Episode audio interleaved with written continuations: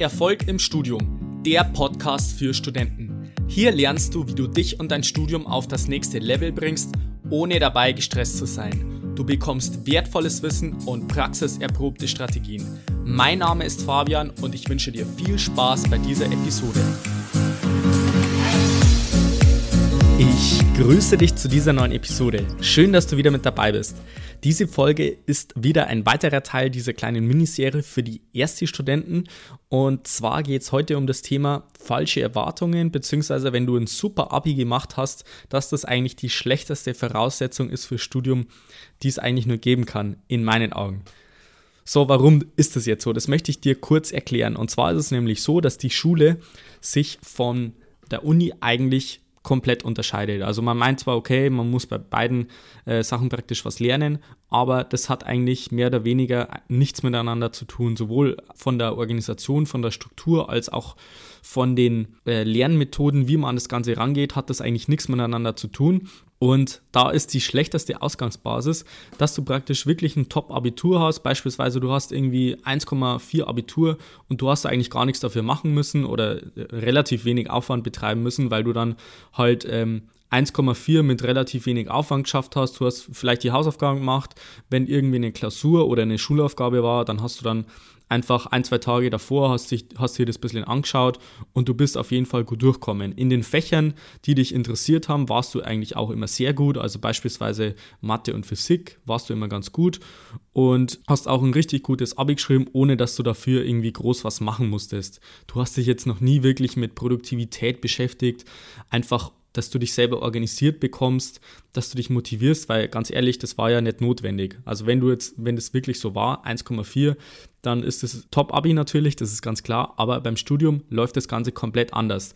Und das Problem ist, dass diejenigen, die dann wirklich mit diesem Top-Abitur, ohne dafür wirklich sich anstrengen zu müssen, an die Uni kommen, dass sie dann meistens wirklich auf die Schnauze fallen. Und das meine ich in dem Sinn, dass die an die Uni kommen und sich denken, ja, das läuft schon irgendwie so weiter, ich muss eigentlich nichts ändern und äh, ich war doch in Mathe beispielsweise oder Physik eh immer ganz gut und es läuft schon irgendwie. Und die kommen dann an die Uni und stellen dann fest, ja, also am Anfang geht es vielleicht noch, aber irgendwann ist es dann so viel Stoff und es wird dann so kompliziert, es sind so viele Inhalte und so viele unterschiedliche Fächer und sind dann total überfordert und wollen sich aber trotzdem nicht eingestehen, dass sie vielleicht irgendwas an ihren Methoden oder an ihrer Methodenkompetenz sich aneignen müssen, um letztendlich dann auch vorwärts zu kommen. Und diejenigen, die in der Schule vielleicht jetzt nicht übertrieben gut waren, die jetzt sagen, ja, sie haben jetzt eigentlich schon viel lernen müssen, sie haben sich auch schon mal damit beschäftigen müssen, wie werde ich produktiv, wie organisiere ich mich, wie motiviere ich mich und so weiter, dass sie das auch in der Schule schon gelernt haben, dass sie da klar im Vorteil sind, weil die gehen dann vielleicht auch mit dieser Einstellung rein, hey, ich habe das vielleicht in der Schule schon mir angeeignet, ich kann vielleicht auch von anderen Studenten noch was lernen, wie ich das Ganze erfolgreich angehe. Und die Studenten, die in der Schule schon praktisch das Privileg gehabt haben, dass sie eigentlich alles von alleine gewusst haben und nicht recht viel dafür machen mussten, die sagen dann meistens, also meiner Erfahrung nach, ja, ey, das kann ich doch und wieso soll ich da irgendwie was mit Methodenkompetenz machen und so weiter. Ich hab, war doch in der Uni auch gut, ich muss halt vielleicht irgendwie ein bisschen mehr lernen, aber ansonsten kann ich da nichts verbessern.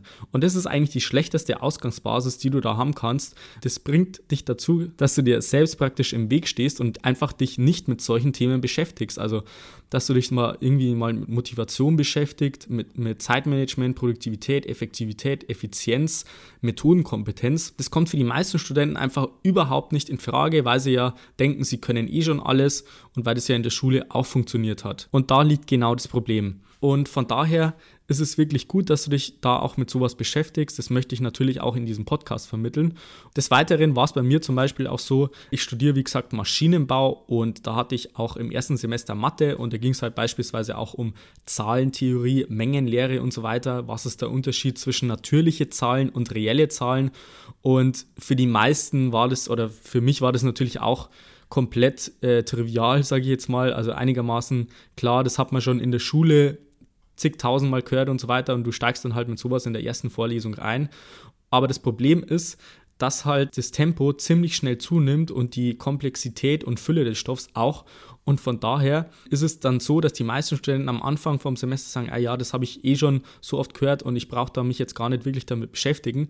Aber letztendlich ist es wichtig, dass du checkst, wie das Ganze didaktisch in der Uni funktioniert. Also wenn du jetzt beispielsweise am Anfang ein Thema hast, wo du dich wirklich schon gut auskennst, dann ist es trotzdem zu empfehlen, dass du dich damit beschäftigst, wie der Dozent oder der Professor beispielsweise didaktisch das rüberbringt, dass du einfach verstehst, wie der das Wissen vermittelt, auf welche Art und Weise und dass du einfach bei einem Thema, das du eh schon verstanden hast, das einfach durchdringst, wie du letztendlich daran gehst, sodass du das Wissen einfach dir aneignen kannst. Das funktioniert natürlich am besten, wenn du das Wissen vorher schon drauf hast, dann kannst du genau sagen, okay, der hätte das jetzt so erklärt und so verstehe ich jetzt das und vielleicht brauche ich da irgendwie eine andere Quelle dazu, dass sich das irgendwie fügt für mich, dass es schlüssig ist, aber so bringt er das Ganze rüber, weil wenn es dann später ein Thema gibt, was wirklich komplex und umfangreich umfangreich ist, dann kannst du das Ganze dir einfach auf die Art und Weise schon aneignen, weil du ja weißt, wie der Professor rangeht an solche Themen und wie der das Ganze rüberbringt. Und bei mir war es zum Beispiel auch am Anfang so, kann ich dir auch noch kurz erzählen,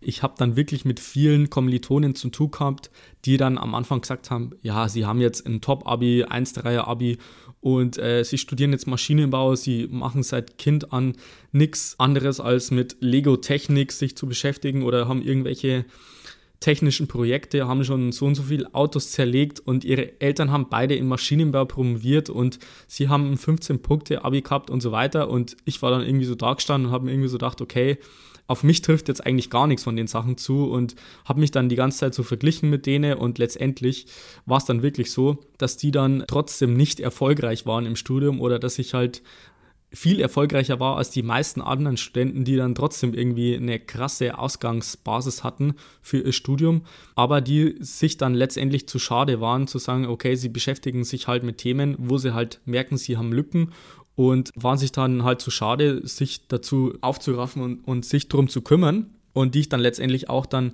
später überholt habe. Aber bei vielen Studenten ist es halt, wie gesagt, so, dass sie halt dann irgendwie sagen, ja, sie haben das und das alles gemacht und so weiter. Und es ist wahrscheinlich auch eine gute Ausgangsbasis. Also, wenn du das auch hast, ist ja jetzt nichts Schlechtes, aber es soll dich jetzt nicht davon abhalten, dass du sagst, okay, wenn du jetzt merkst, du hast Probleme, dass dich das davon abhält, einfach dir Hilfe zu suchen und dir einfach Tipps geben zu lassen, wie du das Ganze dann besser machst im Studium.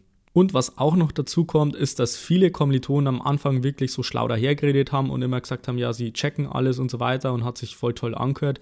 Und ich bin mir immer so vorkommen, als ob ich eigentlich gar nichts check und so weiter. Und letztendlich hat sich dann später auch herausgestellt, naja, so viel haben die jetzt auch nicht gecheckt und die wollten halt einfach gut dastehen. Also hängt vielleicht auch ein bisschen vom Studium ab. Also beim Maschinenbau ist halt sehr männerdominiert, sage ich jetzt mal. Und da sind halt viele auch dabei, die sich nicht eingestehen wollen, dass sie vielleicht auch mal was nicht checken. Und dazu habe ich dir einfach jetzt drei einfache Tipps mitgebracht, wie du da jetzt erfolgreich rangehst. Und zwar kann ich dir gleich am Anfang empfehlen, dich nicht mit den anderen zu vergleichen, sondern nur mit dir selbst. Dass du jetzt vielleicht dir nicht so viel Gedanken machst, ja, und der andere, der hat jetzt so und so viel Fächer gehabt, wo er jetzt 15 Punkte im Abi erzielt hat und so weiter und der kennt jetzt so viele Ingenieure oder hat die in der Familie Vielleicht ist es bei dir nicht so und dass du dich da einfach nicht mit den anderen vergleichst, weil die entweder einfach irgendeinen Schmarrn daherreden und was gar nicht stimmt oder einfach, was sie trotzdem nicht als Vorteil für sich nutzen können, sondern im Gegenteil, was vielen vielleicht sogar noch im Weg steht, um sich persönlich weiterentwickeln zu können. Dann als zweiten Tipp, lass dir wirklich auf keinen Fall einreden, dass du das nicht kannst und nur weil du jetzt irgendwelche Voraussetzungen hast, die beispielsweise äh, die anderen sagen, ja, das muss man ja unbedingt können, das ist auf jeden Fall nicht so. Also lass dir auf keinen Fall einreden, dass nur weil du jetzt irgendwie im Abi oder so in dem und dem Fach keine gewisse Anzahl an Punkten hattest oder vielleicht da ein bisschen schlechter warst und jetzt irgendwie in der Familie keine hattest, der das Ganze schon gemacht hat. Also lass dir auf keinen Fall einreden, dass du das deswegen nicht kannst, sondern wirklich sei aktiv dabei und hol dir das Wissen, das du wirklich brauchst, um vorwärts zu kommen im Studium. Und wenn du weißt, an wen du dich wenden kannst und wenn du das wirklich aktiv machst, dann hält dich das auch nicht davon ab, dass du dann im Studium erfolgreich wirst.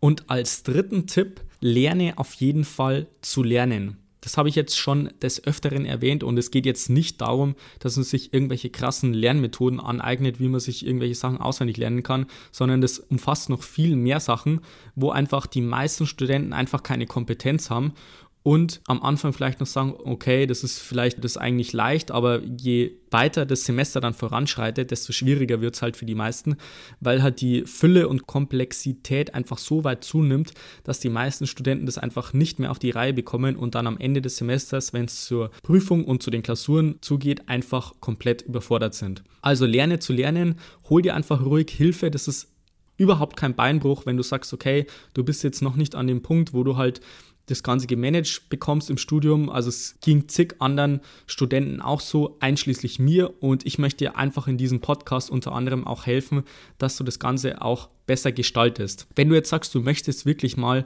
persönlich von mir betreut werden, dass ich dir einfach zeige, wie du das Lernverhalten Step by Step änderst, um einfach wirklich nicht gestresst zu sein und trotzdem bessere Noten zu haben, dann kannst du mal in den Show Notes vorbeischauen. Da habe ich was verlinkt, da kannst du dann mal draufklicken, wenn das soweit ist.